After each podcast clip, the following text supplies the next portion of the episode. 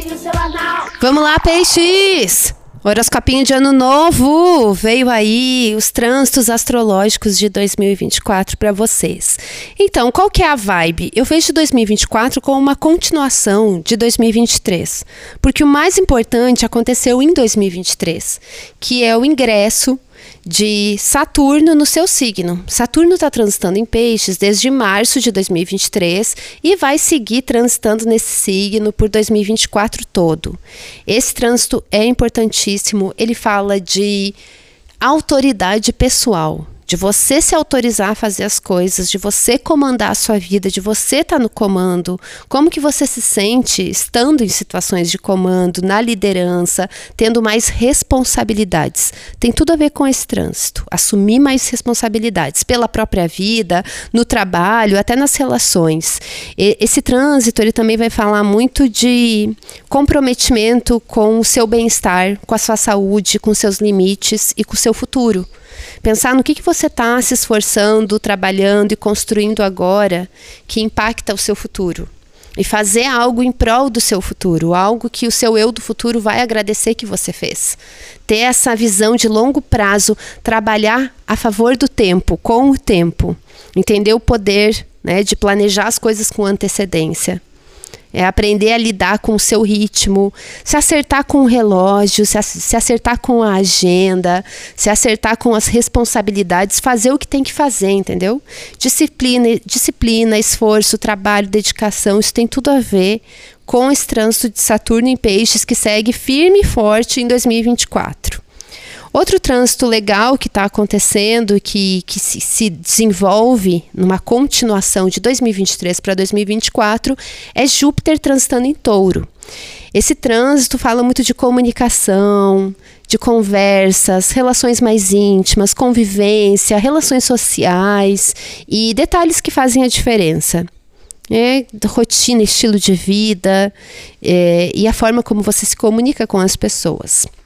Depois, em maio de 2024, Júpiter passa a transitar em Gêmeos, que vai trazer uma conexão especial com o seu lar, o lugar que você vive, a cidade que você vive, a sua casa, relações mais íntimas, família, pertencimento e sentimento de, de, de estar em casa, de se sentir à vontade.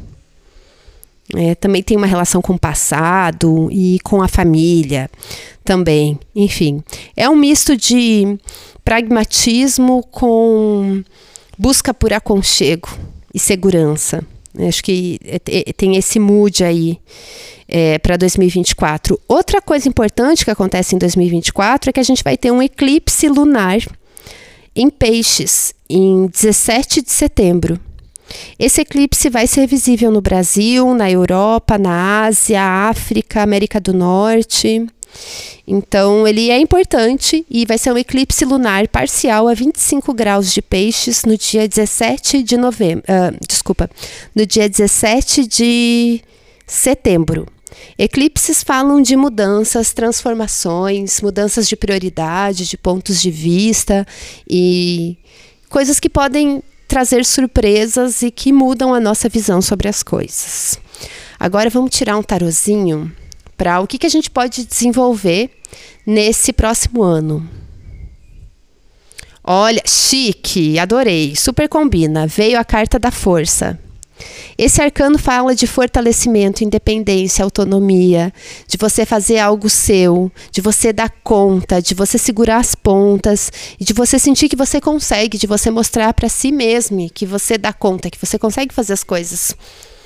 É um, uma carta que fala de fortalecimento, musculação, gente, maromba, entendeu? Vamos ser muito maromba, vamos se fortalecer, vamos ser gostosa, energia de gostosa a gente dá conta e tem tudo a ver com que a gente se esforça, com que a gente se dedica e que vale a pena, entendeu? Vale a pena. Acredite no seu poder de fazer e acontecer e realizar, você dá conta. Força, força, força, força.